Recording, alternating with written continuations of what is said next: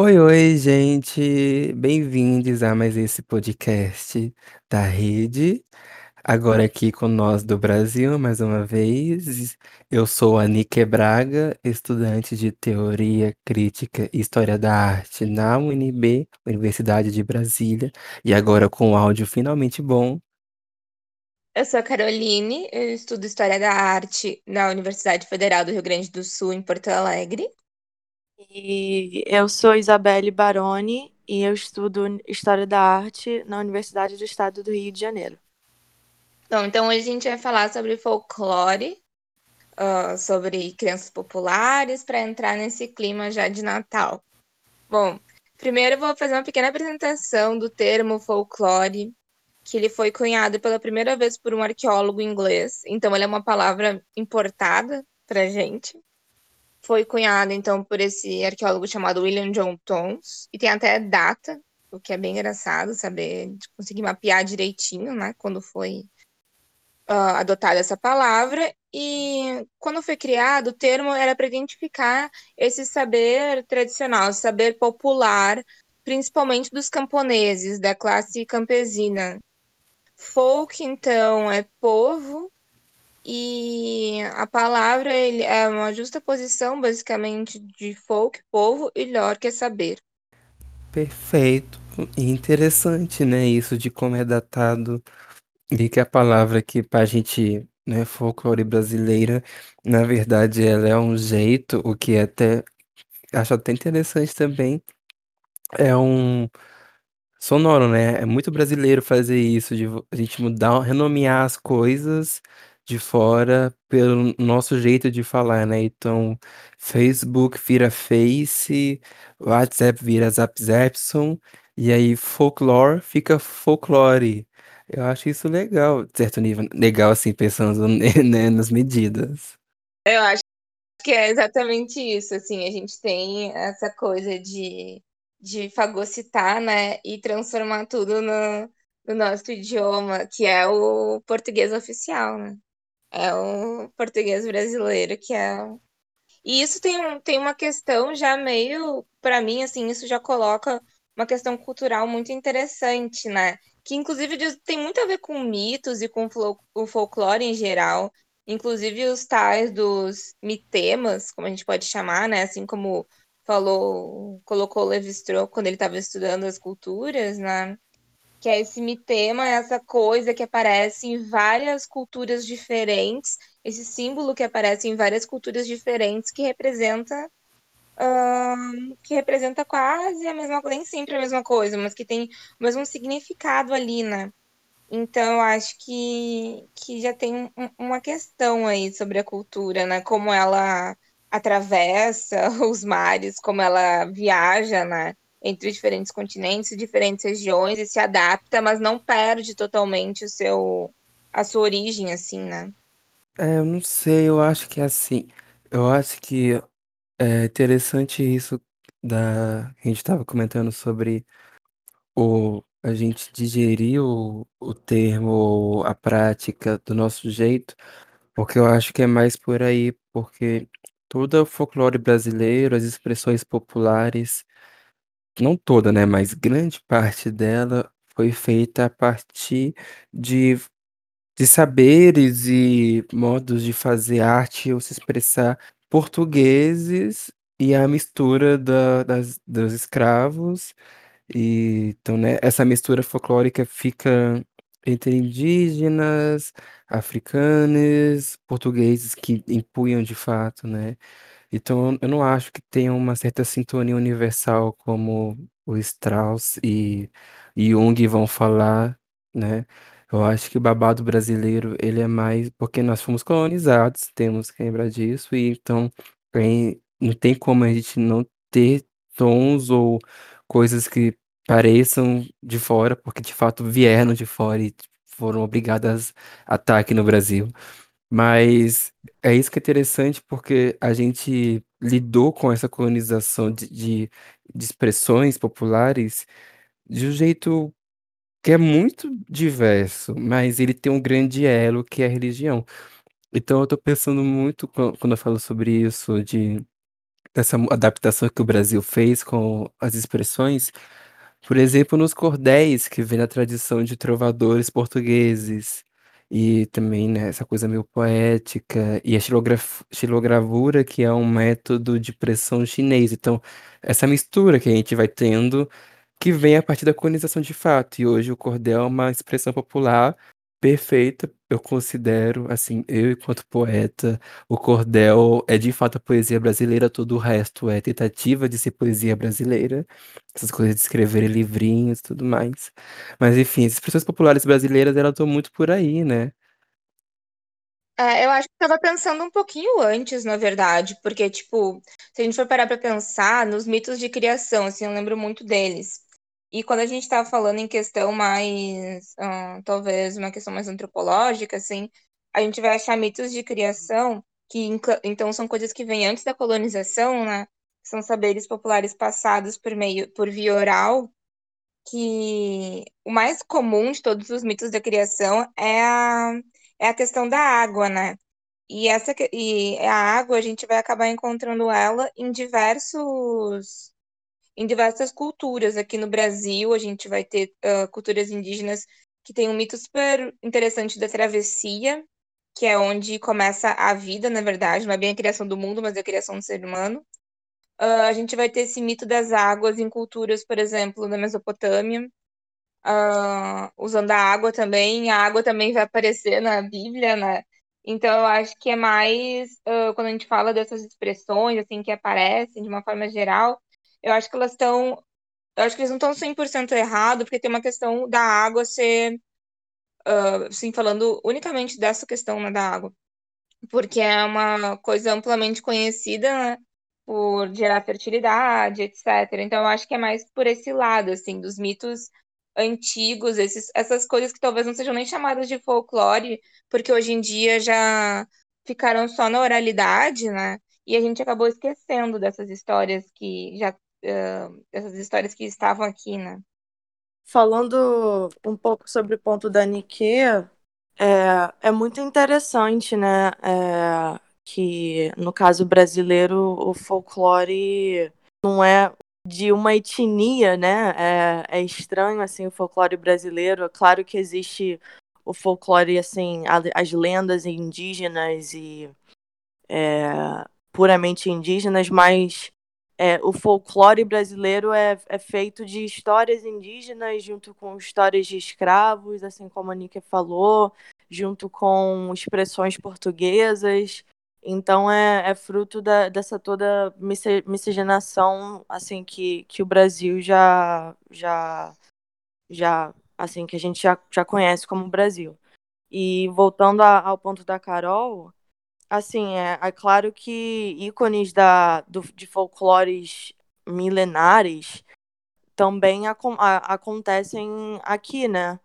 É, lendas são, são repetidas é, em, em civilizações é, mundo afora. E, então aqui também não, não, não seria diferente. É, a questão da, da iconografia da água, a iconografia de, de ninfas, assim, é, tendo a Yara como exemplo. É, toda essa, essa repetições que acontecem na- nos contos antigos, eles não são também à toa, não, não é um, um consciente coletivo como a psicanálise defende tanto ultimamente, né? Porque existe um trajeto. Quando a primeira civilização a falar sobre a origem na água, essas questões é, fora de América e povos antigos indígenas, foi no Kemet, né? Lá milho- milhares de anos atrás, lá em África, onde hoje o, a branquitude chama de Egito, nome grego, né? Mas o nome é Kemet. E foi lá que começou isso, que fez esse percurso pelo mundo, porque no Kemet começou a, a pensamento da, da origem na água, e de lá os gregos roubaram para fazer toda essa mitologia, né, fajuta e tudo mais. E com a conquista romana foi se espalhando também, mas também tem a história da, da diáspora antes da diáspora escravatória, teve a diáspora do povo africano, do gente africano de fato pelo mundo, que foi da origem aos povos na Europa e tudo mais, e foi assim que chegou em Mesopotâ- Mesopotâmia e outros lugares da Europa. Então, todo esse percurso da, da água, mas que também são várias outras, outras questões que se repetem na cultura e na, na mitologia pelo mundo.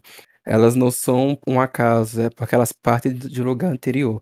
Aí no Brasil e na América Latina, os povos antigos também tem essa questão da água, como Carol bem disse, que tem a questão da fertilidade, da sobrevivência básica, então é a origem, né? Mas aí voltando para para essas questões do, do Brasil popular, é legal a construção folclórica. A Isa falou algo que eu concordo muito também, como é que é estranho, né? Porque o folclore muda drasticamente aqui, por, às vezes por estado, né? É uma coisa muito eu sou de Brasília, crescida e moro até hoje em Brasília. A gente não tem um folclore. E, inclusive, isso é algo que a gente pensa muito e até chegou. Tem tentativas de criar um folclore brasiliense hoje em dia. O Seu Estrelo e, e o Fuado Terreiro é um projeto desses que tenta criar um folclore brasiliense. Mas é uma. E até nisso que eu fico pensando, a herança do folclore popular de fato estabelecido como no Nordeste e tudo mais. Porque o Sua Estrela, ele, ele tem uma coisa também nessa mitologia, ele também traz uma coisa religiosa. E esse é o ponto interessante em ver toda a arte, arte brasileira feita até século passado, mais ou menos, quando começou a ruptura contemporânea da arte e tudo mais, mas também o folclore, que é como esse teor religioso esse essa coisa sacra, ela é muito forte, né, porque a arte brasileira, ela começou sendo uma arte colonial, uma arte sacra, né. Então todas as as igrejas bonitinhas e até vão falar de um suposto, entre muitas aspas, "barroco brasileiro", e toda essa essa presença forte cristã, de fato, influenciou também o folclore popular, né, então as as expressões religio expressões folclóricas têm muito disso. Ah, ai, Nick, eu, eu discordo de ti sobre o primeiro ponto, né? Eu, a minha área é pesquisa antiguidade oriental. E eu diria que as coisas não são tão claras assim sobre essas passagens de mito, etc. Porque principalmente a gente vai ter coisas do Extremo Oriente que vão repetir também isso. E não é como se essas civilizações não tivessem nenhum contato, mas a gente não consegue mapear. Agora falando em termos arqueológicos mesmo, assim, em resultado, a gente não consegue mapear direito quando, quando essas coisas chegaram, sabe? Então eu diria que as coisas elas não são tão 8 ou 80, porque a história antiga ela ainda está sendo escrita, né? A gente acha muitas vezes que a história antiga ela era o que aconteceu, etc, e não está sendo revista, mas ela está sendo revista o tempo todo, né? Então, por ser assim a minha área, eu diria que não é tão assim as coisas, sabe?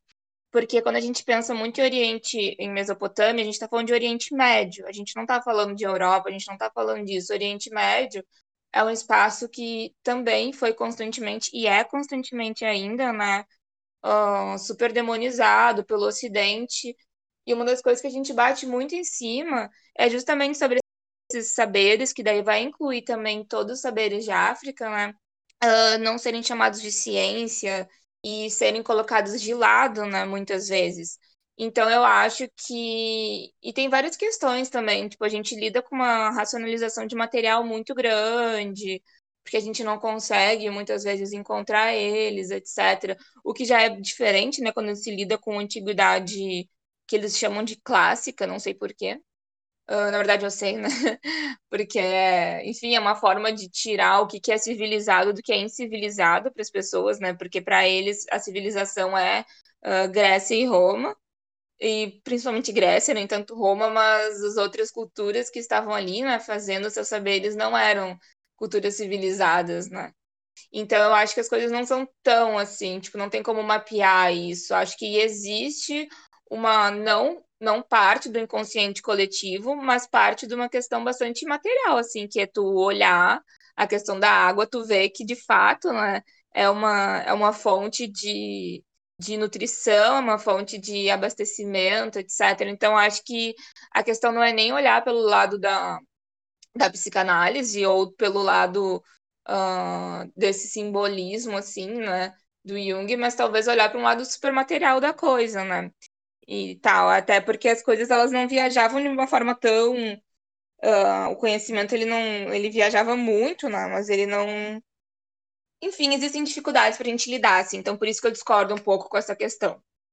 E é muito difícil mesmo assim, a gente ter acesso a essas questões e datar elas e tal, e os textos são muito escassos, né? Então, é, o texto mais, mais antigo que a gente tem acesso a são textos, normalmente textos mesopotâmicos, né? Que tem, que tem a primeira escrita, etc. Então, para a gente é muito complicado, principalmente quando se trata de, de história oral, assim. História oral é um bagulho quase um, impossível de ter acesso, né? Se tem acesso, basicamente, quando tu consegue encontrar ainda alguma sociedade que, que repassa, daí se faz um link com alguma escrita antiga, enfim, tem todo um processo né, de pesquisa.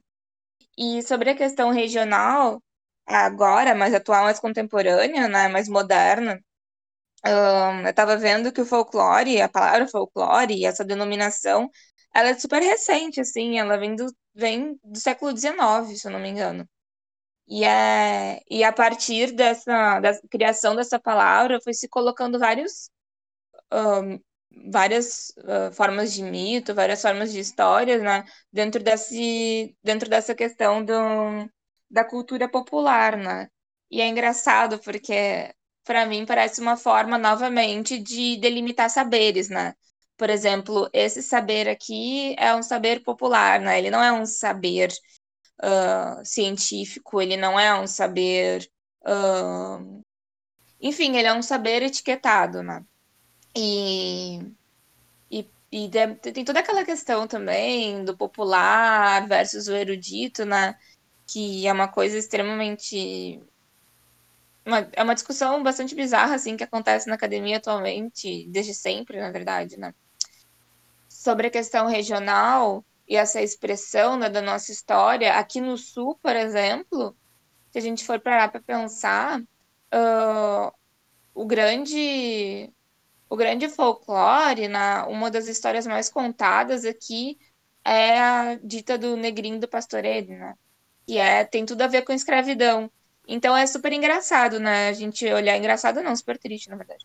Tu olhar para um povo que é extremamente racista e que leva isso na sua história, que tem uma forte colonização uh, europeia, que na verdade são refugiados, né?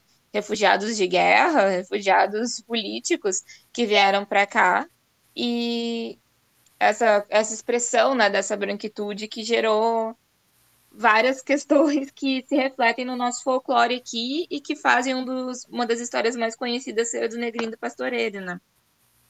gostar do racista, mas que, né, tem uma cultura que teve que engolir o racismo para ter uma expressão, né.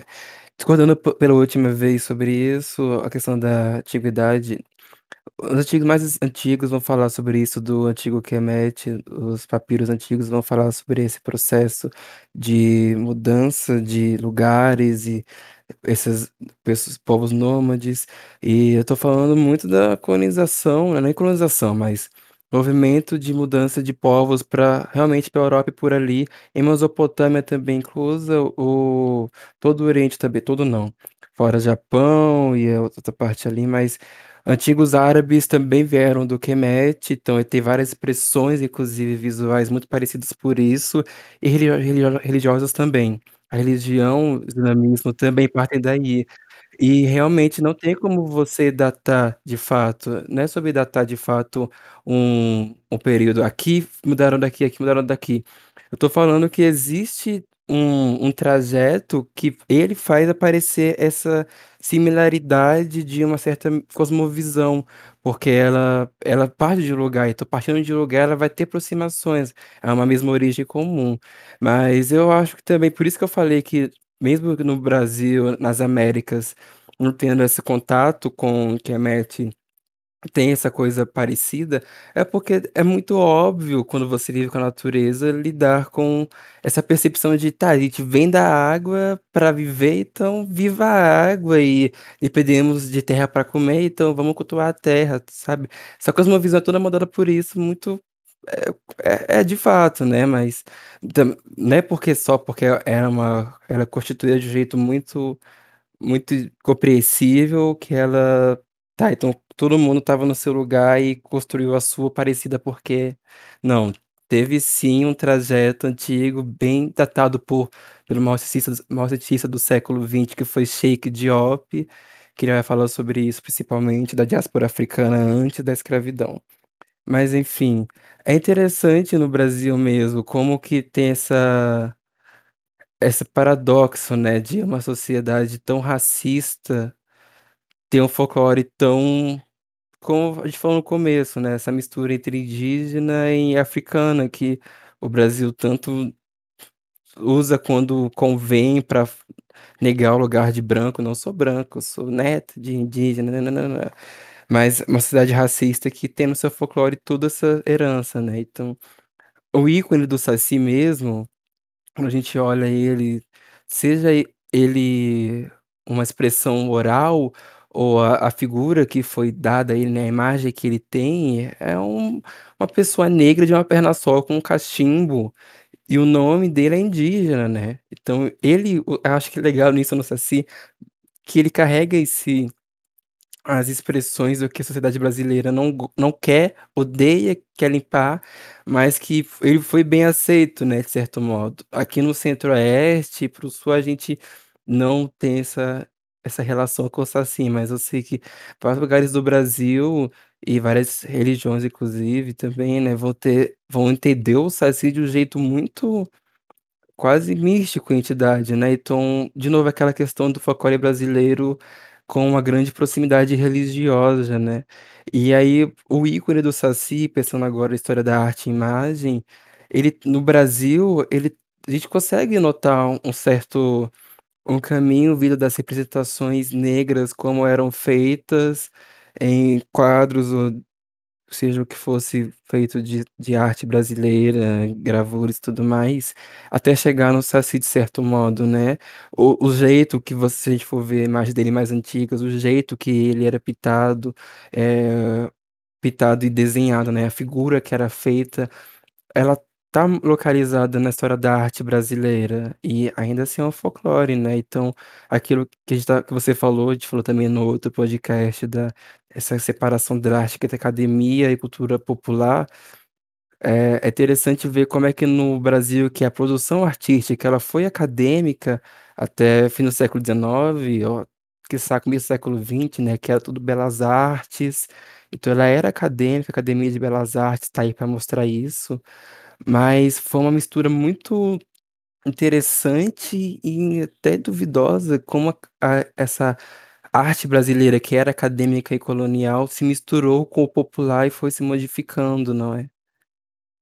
É verdade, utilizando vários símbolos, né, do que seria a cultura popular para para se fazer. Mas uma última coisa ainda sobre outro assunto é que a gente não pode ter um pensamento e excluir parte do planeta. Tipo, a gente não pode, uh, obviamente, tem a questão toda da, da primeira diáspora, né? Que não sabe se foi a primeira mesmo, mas enfim, foi antes da diáspora mais conhecida, digamos, mais moderna para nós na, na África. Mas quando a gente estuda assim e vai falar algumas coisas, a gente não pode esquecer que esses mitos eles também estavam no Extremo Oriente, né? E aí a gente tem que explicar também como é que eles apareceram lá e apareceram em outros pontos, né? Sem dúvida alguma, isso provavelmente não é só a questão do, do, do, do de ter rios perto, etc., mas também uma troca de conhecimento que aconteceu entre, entre essas culturas todas, né? Mas ainda assim é uma coisa que a gente deixa muito em aberto, assim, quem pesquisa antiga, de certa forma, por ser, por ser muito díspare, assim, de certa forma, né? Tem muita diferença, assim. E são mitos que, inclusive, a gente também, a questão da água, a gente vai encontrar aqui no, aqui no sul, quer dizer, sul global, mas enfim, aqui na América Latina, né? Nos primeiros povos da América Latina. Então é uma questão que a gente deixa muito em aberto, como esse trânsito, né, de conhecimento aconteceu. Quando são áreas mais próximas, a gente consegue mapear isso. Porque até a forma de se lidar com material antigo, quando dentro da pesquisa assim, científica, ela é um pouco diferente do que se fazia antigamente, né? A gente veio mudando a forma de lidar com o material e começando a interpretar ele como uma, uma não uma, uma fonte de uma fonte produzida por uma sociedade com suas ideologias, seus conceitos políticos, etc. E tal. Enfim, mas sim, hoje em dia na, na, a gente consegue ver assim de uma forma bem mais uh, explícita né? essa, essa coisa do, dessa mistura que acontece entre essa academia que, que. Mas aí que tá, eu fico um pouco em dúvida sobre isso, sabe? Porque às vezes parece que a academia só está te utilizando do, desse conhecimento popular e dessas questões, e do material, inclusive, né? Muito material assim de fazer a própria arte.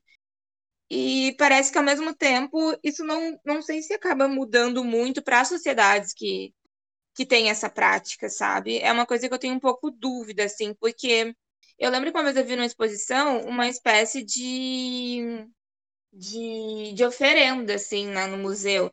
E, nossa, tranquilo, as pessoas estavam lá olhando e tal. E, mas ao mesmo tempo, as pessoas fazem piada quando vêm na rua, né?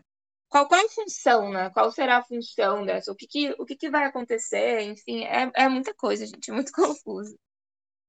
Eu, só para abrir um parênteses aqui, é, dialogando, fazendo um diálogo entre a questão da, do estudo da antiguidade e o folclore, eu acho super interessante e, não, para não utilizar demais essa palavra, assim, curioso, é como é a, a história antiga que tá mais sendo escrita.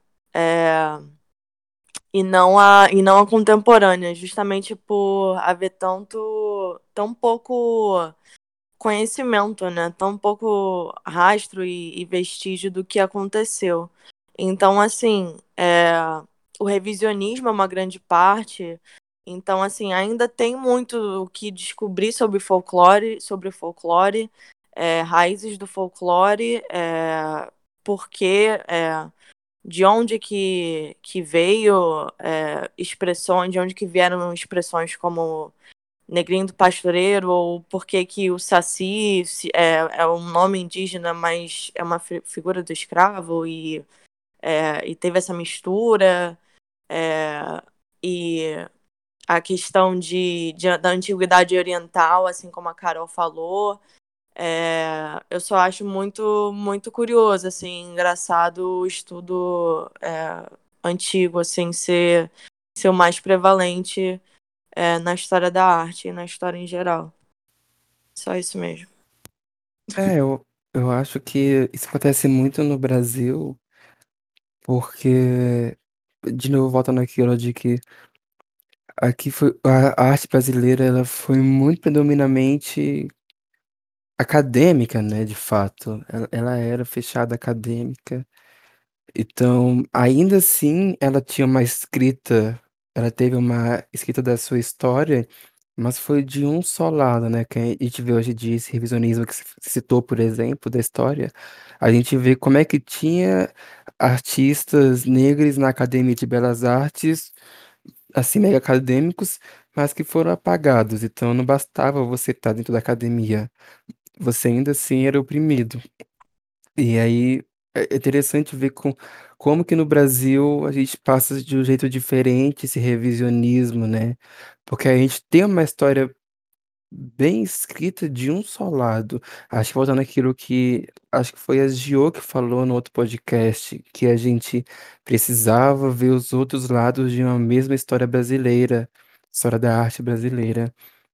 E é, tem essas esses conflitos de de escritas da história e tudo mais.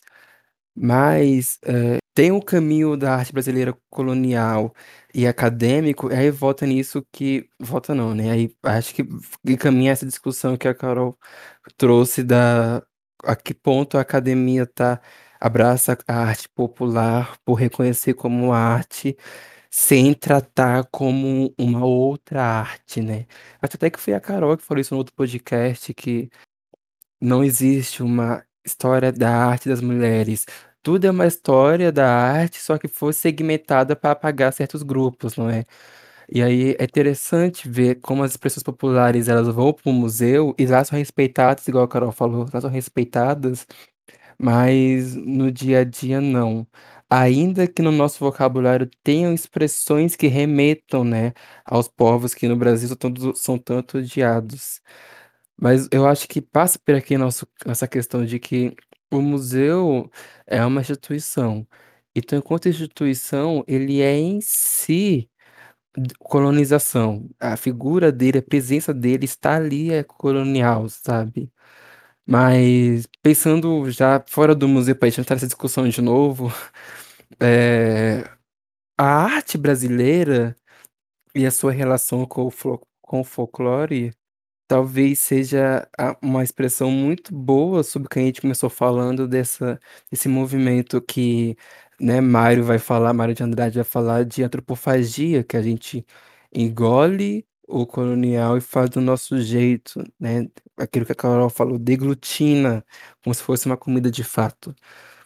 E a gente vai pensando na nessa expressão Sacra, a sacra, eu falo muito da sacra na arte brasileira porque foi a mais forte de fato, né, a gente começou no Brasil fazendo arte sacra e ficou séculos assim até de fato começar a ter lugar para outras serem vistas, por mais que eram feitas, mas não tinha lugar para serem vistas ou mostradas.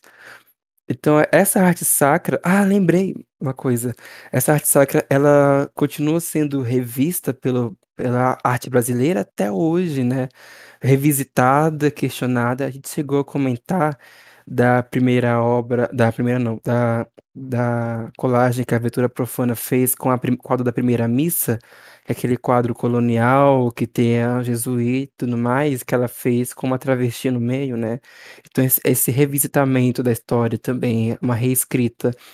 E aí nesse nesse percurso de história da arte brasileira, bem saco, academicista, fechado, tentando impor um jeito de fazer que no Brasil não foi aceito, né, também é legal pensar nisso, que no Brasil nós fomos colonizados enquanto arte, mas os pintores faziam como queriam e ignoravam, de certo modo, né, tinha algumas coisas que eles fugiam do que era ensinado nas belas artes, mas tem toda essa história das igrejas brasileiras barrocas, as pinturas, as coisas sacras. Então, assim como acontecia para forma acontecia, aconteceu e acontece para constituir o folclore brasileiro de saberes oralidades, deglutinando o que era de de tido como modelo, que era mais o religioso, Acontece ainda hoje certos níveis, né, de um outro lugar hoje em dia, porque agora não é mais as pessoas tentando expressar do seu jeito o que era imposto, mas o que a arte brasileira faz hoje muito é questionar o que foi imposto a partir das imagens que foram impostas, né. Hã, pegar esse esse gancho ali, então, eu acho que justamente isso, né, que a gente estava falando sobre a arte, na ainda antiga, está sendo reescrita, né, a história está sendo reescrita o tempo inteiro, né. E justamente essa se pega tanto esses símbolos e se e se utiliza deles para trazer uma narrativa diferente, né, que que é bem aquilo de olhar para outros lados da história, né. Pegar aquele símbolo que a gente costuma ver ele de uma forma e fazer ele de outra forma, para outra realidade, tipo, utilizar ele também, né. É uma coisa muito importante, assim, e é é muito fundamental que agora a gente esteja, tipo, discutindo saberes que não são os saberes ocidentais, né, que não são os saberes, hã, que que foram criados dentro da academia, por exemplo, de história da arte, a gente não tá discutindo questões de renascimento, essas coisas, ou também uma arte contemporânea, hã Estadunidense, sabe. Então acho que que isso tudo é é extremamente importante, assim, isso mostra como é importante a gente olhar de novo para a história, né, olhar uma, 2, 3, 4, quantas vezes for necessário, até que a gente sinta: "Bom, tá esgotado esse assunto", né. E o bom é que nunca esgota, nunca esgota, a gente sempre vai ter sempre vai ter alguma coisa para falar. E acho isso fantástico, assim, do do do fazer histórico, né. Essa coisa de tu sempre poder olhar de novo e olhar de outra forma, enfim, é, é ótimo. Mas sobre a questão ainda de. A gente meio que misturou tudo, né? A gente misturou folclore, mito, essas coisas todas. Mas no fim, eu acho que é, é, é bem isso mesmo também, né? A gente pegou o conceito e, e, e a, deixou ele mais abrangente para poder fazer a discussão, né? Foi, foi total, né? Porque no fim das contas é um tema que ele é muito mais denso e complexo, porque eu acho que é isso que é legal no folclore brasileiro, legal de jeito bom e ruim ao mesmo tempo, né? Ambivalente. É legal porque ele é construído de um jeito muito problemático, mas no fim ele é muito bonito. E eu acho que a gente pode sim questionar, a gente até deve questionar várias coisas, apontar problemas nele, né?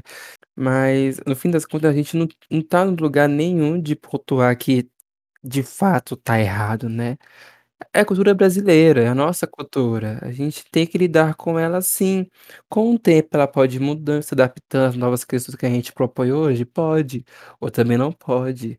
Mas eu acho que é mais do que a gente. Não cabe a gente da esfera da arte aquilo que a Carol falou de museu tentar entender a cultura popular, né? A gente não, não cabe a nós entendermos a cultura popular e delimitar e, e escrever sobre como se entendêssemos, porque a cultura popular brasileira, ela é para ser vivida, então ela é bonita de se ver.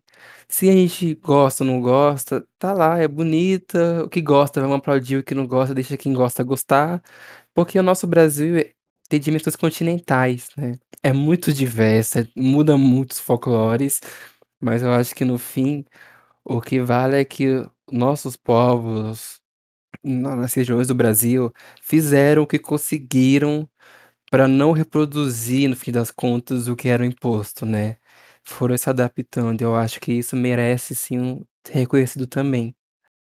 Então, gente, eh, chegamos ao fim de mais um podcast da rede. Nessa semana. Semana que vem continua os outros dos outros países. Espero que vocês tenham gostado. E é isso, até a próxima. Beijinho. Beijinho, gente. Até a próxima. Beijos a todos. Até a próxima.